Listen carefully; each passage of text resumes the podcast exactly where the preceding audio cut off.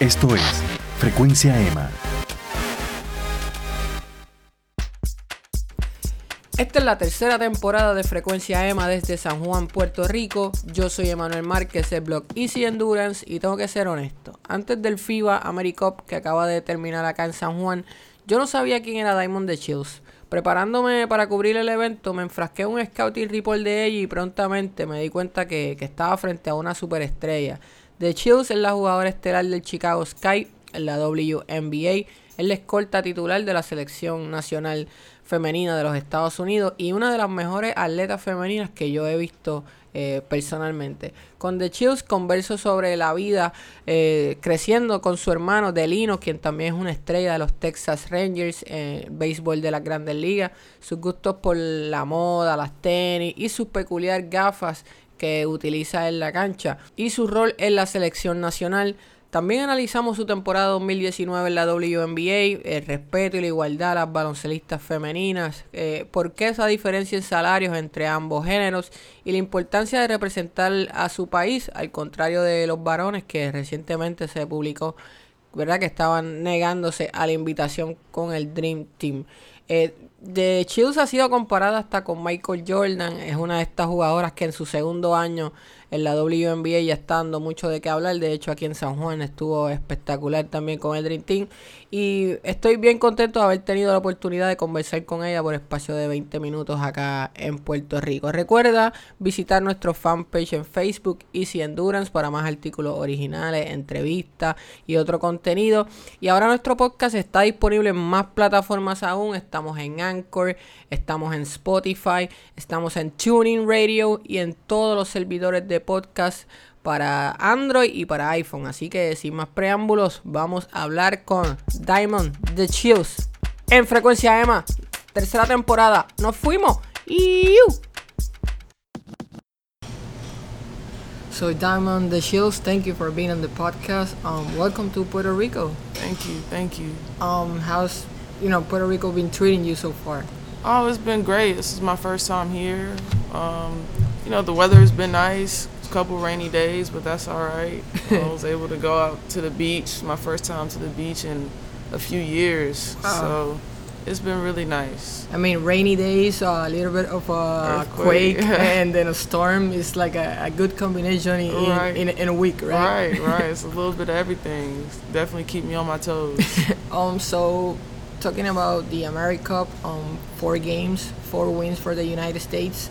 Um, you averaging 30, 13 points a game. Um, what can you say about your performance so far?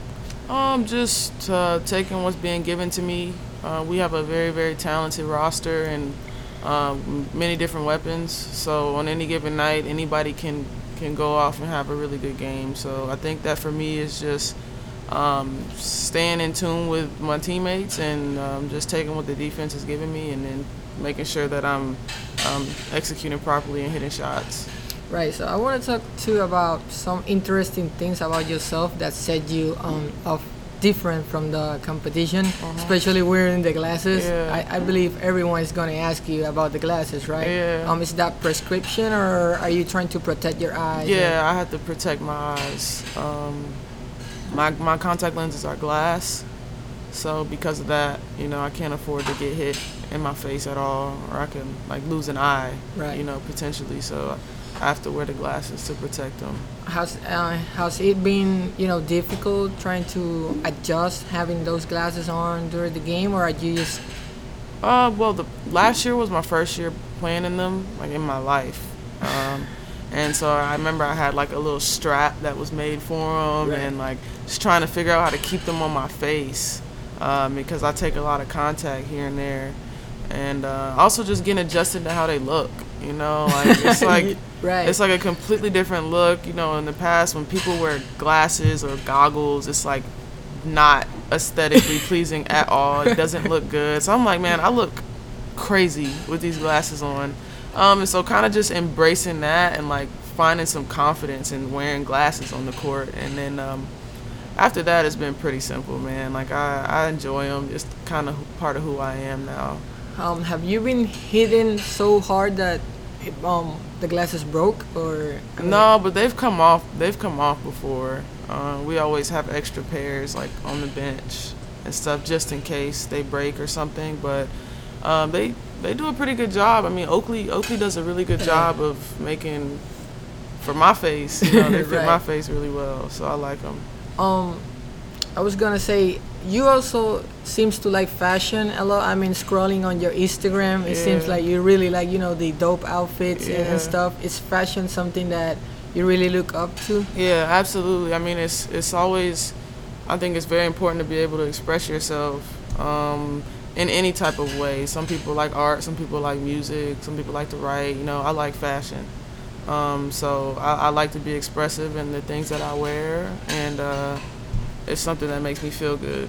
So. Right. Um, you're coming from your second season in the WNBA. Um, um, you were eliminated in the first round, I believe. Second round. Second round. Yeah. Um, what was the biggest change for you this year from your rookie season? Oh, just I think uh, the league had familiarized itself with me in, in year two. There was no more surprises. Um, so coming into each game and knowing that uh, people were gonna have a uh, more well prepared scout on me um, and trying to understand my own tendencies so that I could understand my my opponent the way they were gonna defend me and then work on uh, counters to those tendencies. So I think just growth as a player in general, uh, Right. paying more attention to my game, and um, once again just being more efficient. Right. Um, going back to your beginnings, um, you're sister to a minor league baseball professional player, Uh-huh. and your father was also a player, and I Uh-huh. believe your mom was a track um, athlete in, Right. in college. Um, how was it for you growing up in you know in a in a house full of stars and sports stars? Um, it was pretty normal, man. Like I, I wish I had some like elaborate explanation, but? You know, you know, at the end of the day, like your family is family. It didn't matter if my mom was Beyonce, like she's still mom. you know what I mean? So my household was pretty low key. You know, it wasn't too competitive or anything like that. My brother is my best friend, so we did everything together growing up. We shared a lot of our experiences through sports. Right. Um, and then my parents were just very supportive of the both of us through our through our entire careers. I, I believe um him he got hit by a ball in, in, in minor leagues Mm-hmm. Yeah. and you know it's like a famous photo on the Yeah. internet with him you know Yeah. like blow up his face. How was how was it for you Oh, when you I- first saw him? Like I'll never forget when I first saw it. I was like my freshman year of college. Uh, we had just won a big, big game, and like I was just in the car with some of my friends, and someone sent me the picture, the picture, and like I just immediately started crying because I just thought that I thought his face was broken. You know, I thought he was gonna not be able to play baseball anymore. Um, but come to find out, the reason why it swelled was because the ball popped an artery in his face. So the artery actually swelled, but he didn't break anything. He didn't need any surgery. Um, so it was kind of like a miracle, you know. But still, I was nervous to see him come up to the plate Right. because I think I'm myself, I would have been paranoid. um, but he came up his first game back. He hit like he hit like two home runs, I think, or something like that. like, Yeah, nothing he, happened yeah, He had a really good game. So I mean, nothing to see here. yeah, he's, um, he's cool.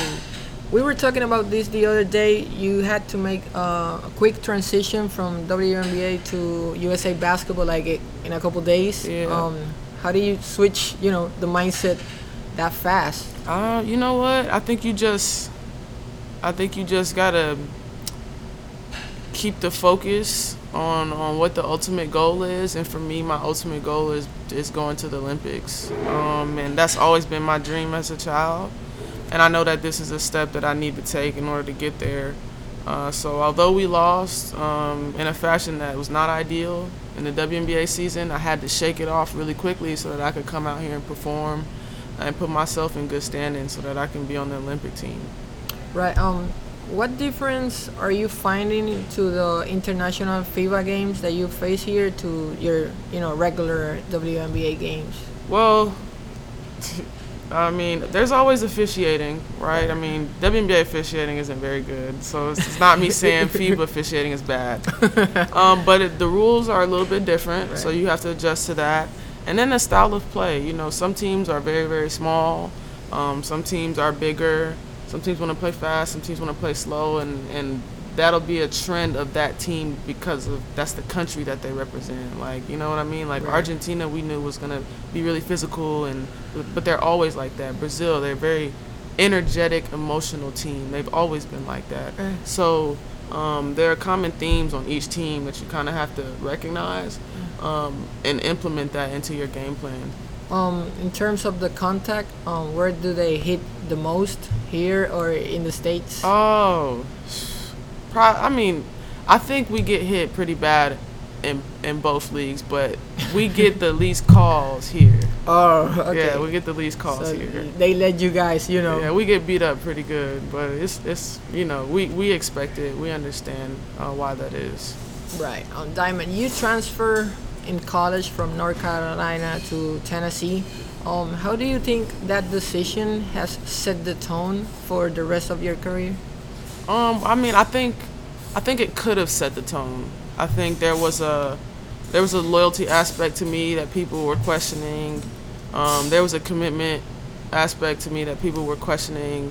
And I think that that could have set the tone. Um, but I've worked really hard and really diligently and just being myself and staying true to who I am, allowing people to see me for me.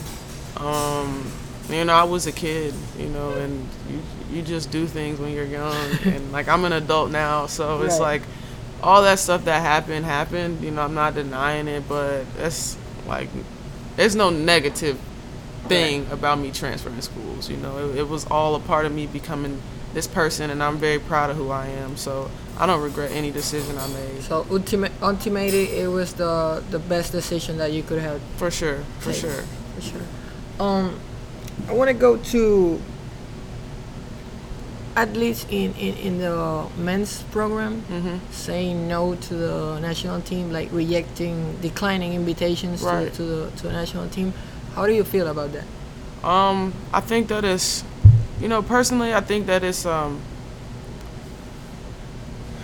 it's unfortunate, you know, because this is something that is like the pinnacle in all sports, right? Like going to the Olympics and any sport is is the most amazing thing you can do, and going and competing for a medal at that. Uh, I think a lot of guys were talking about load management, All right. um, and um, I I, I kind of feel some type of way about that term because it's a luxury that we simply can't afford, you know. And I think that um, if you were gonna load manage, like, why would you load manage for the Olympics? You know, like I think there are other uh, times, like during the summer, maybe you can rest. Um, but I think that representing your country is the greatest thing that you can do Right. uh, especially in the field of sport. And um, you know, I, I hope that that gets fixed because we want to see our men's team go out and put the best best 12 players on the floor just like we do. right. Uh, so I hope that I hope that more guys kind of come back around to I it. think it's gonna happen because they're seeing that you know the world is catching up to, to you guys, if you can call it that way. I mean, the the guys just finished seven in Right. the in the World Cup, so that Right. means there is six teams that are either at your level or Yeah. you know that can be competitive. Um, Diamond, do you feel that that women's basketball and women's sports in general is getting the respect that it deserves? Uh, no. I mean, we never we never really get the respect that we deserve as women. Um, but all we can do is keep fighting for it, you know, and continue to to represent ourselves in a way that's respectable and uh, allow people a chance to see see our game. Um, and we just need more media coverage in order to do that. I think that the more games that we can have televised, the more exposure we can get, uh, the more fans we can gain. And I, I mean, you know, hopefully more things can kind of come after that. Um, but as far as the respect, I mean, we women get disrespected in all aspects of like sports, work, business, don't matter. Um, but I know we work hard, and we have some brilliant women around this world that play this game. So Do you think the fact that um, you know some of the major figures in, in sports are showing up to the games is helping you guys out in, you know to get more coverage and, and, and maybe get people looking your way? Yeah, for sure. I mean, it definitely brings more publicity um, to. The, I know in the WNBA when we have guys like LeBron and Chris Paul and Right. Anthony Davis, you know, when they come to the games, it's, it's always it's always good. Uh, they bring their friends, they bring people. Um, so yeah, I definitely think it's helpful. What about the salaries? Oh, the salaries are the salaries are not good. You know, that's just there's a there's a misconception uh, with regards to the salaries is that we want to get paid as much as the men do, and that's simply not true. Uh, we understand the business aspect of it and how revenue works. Right. Um, but all we really want is to figure out a way um, to get paid uh, reasonably enough for us to not have to sacrifice that time and go play overseas Right. um, because you can't grow a league if you're not there. Um, so in our off season, we would like to be there, promoting the WNBA and promoting ourselves, so that the league the league can actually grow.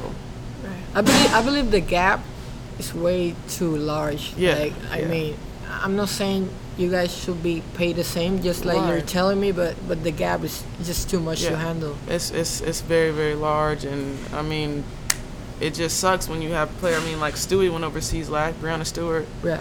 you know, she went overseas last year, and she got hurt. You know, bad injury, and it's just like that should have never happened. Right. Um, Because you guys are forced to, you know, play overseas after the WNBA just so you can make exactly, like a, a better living. exactly. Um, Diamond, do you have any favorite players growing up? Do you someone that you look up to, or were you just on your- No, no, I didn't. You know, I I watched people's games, and I like watched Jamal Crawford. He was one of the guys that I really watched. That guy's dope. Yeah, Steve Nash. Um, but I, I didn't really. I never had a favorite player growing up. Obviously, I I love Michael Jordan. You Right. know, that's like, you know. I don't know. If I could be anything close to the player, I would want to be like Michael Jordan. And so. it's nice, like you mentioned that because you've been compared to you, you you've been called the Jordan of the female game of the women's game. Um, what is it like to get that comparison? I mean, we're talking about the greatest ever. Yeah, I Yeah. mean, I mean, it still kind of gives me goosebumps, you know, to think about it because that's like, that's the highest praise you can get Of in course. in basket in sports. You know, like uh, when someone says you're the best, like she, he's he or she's the Michael Jordan of swimming, the Michael Jordan of track, the Michael Right. Jordan of tennis. You know, it's like getting that comparison is is crazy, but um. You know, I just try to stay humble through it all. I have a lot more basketball to play. Right. Um, and all I can do is keep being myself, man. And if that's Jordan esque, then I'll take it. Yeah, uh, I forgot about in, in, when we're talking about fashion, um, sneakers. Um, I, I don't know. I think I saw you playing in the Fear of God. Yeah. I mean, are those designed to, to actually play in? in, in yeah, in a- they're actually they're actually a basketball. they're engineered, you know, to be an on court basketball shoe. So I decided I'd test drive them a little bit. Uh, I really like the shoe. I appreciate you know Jerry for hooking me up with them and uh, showing love. Um, but What is your your go-to pair right now? What are, what are you? Uh, I think the Zoom Freaks, Right. Giannis's shoe, they're, they, I feel really fast in them. You know, I just feel really, really fast and just light on my feet. So I really like those. That's what you're using here. No, here I'm playing in Paul George Paul George, PG3. Yeah. and you like those as well. Yeah, I like those too, but if I could pick, I would play in the uh, Air Zoom Freaks. Uh, the freaks are. I, I like the Coming to Americas. I think yeah, they're called. yeah. Those, those he'll are. probably have some crazy colors this season. I can't wait to see him. Yeah, he's he's a gonna keep throwing out models, Yeah. a lot of models. Um, Lemon, do you want to go? I mean, obviously it's your second season in the WNBA. Um, are you looking to go overseas and playing, or This season? Yeah. Yeah. I'm I'm going to Italy this year. so you already signed there, Yeah. and Yeah. Are you looking up to that? I mean, And the time being away from home, I know Yeah. you're like uh, you like to be close to your family. Right, It I was mean- one of the decisions to you know to go to Tennessee and don't go someplace farther. right. I mean, it's not something I'm not looking forward to. Mm-hmm. But once again, it would it would just be nice to have an off season. You know, like I'm here, I'm playing, and then my season starts in Italy. Our first game is on the sixth. Uh, so it's like, you know, it's a very very quick turnaround. Once again, the mindset has to change. You got to go play for a new coach, new teammates, new country. You know. Um, but I Langu- think language barrier. Yes, I mean you just you really got to have that mental fortitude um, to make it through, especially when you're overseas. You're over there by yourself, so far away from home. There's a time zone change, you know. Uh, but I'm excited to kind of have some downtime. You Right. know, I'll be over there for about eight or nine months. So, you know, you got to get comfortable and make yourself at home, really.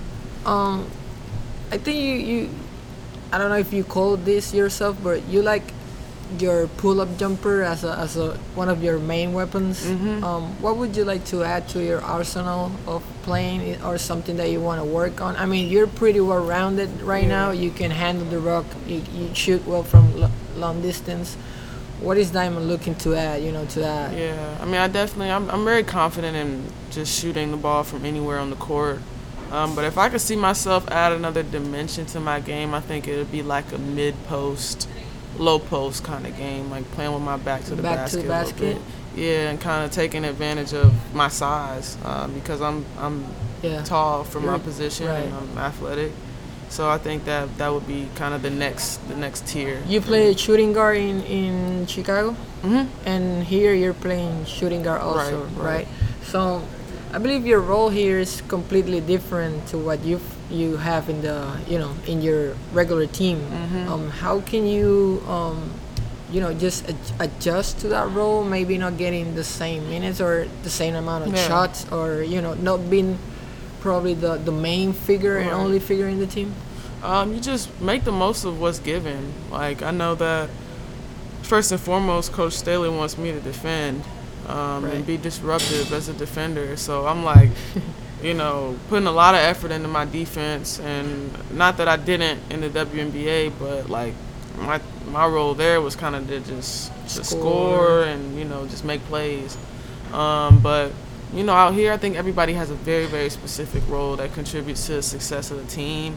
And I think the quicker you can embrace that, um, the more enjoyable your time will be, and the longer you'll be able to hang around in this USA basketball uh, pool. Right. Um, finally, Diamond, what would be the message um, that you're trying to, you know, leave behind for people that look up, uh, look up to you, and you know, want to be an accomplished basketball player, accomplished athlete, just like you are. You know, obviously you come from a family of, of sports, but you have your obstacles that you have to overpass. And you were injured um, early in your career. Right. Um, what would that be? What would be the message? I think the message would be um, that the way you're represented and the way you represent yourself will always remain authentic um, as long as you stay true to who you are. Like, don't ever change who you are or do something outside of what you believe um, if it doesn't feel right to you. You know, always follow your heart and um, just just believe that the universe is already kind of working in your favor. Um, and as long as you just stay true to that, then I think that everything will just fall into place for you. All right, Diamond, that's great. I appreciate your time. Um, nice meeting you, and good luck in the rest of the tournament. Thank you. I appreciate that. Thank you. Gracias por escuchar Frecuencia Emma. Recuerda suscribirte a nuestro podcast para más episodios como este. También visita nuestro blog en facebook.com Easy Endurance para más artículos originales, videos y noticias.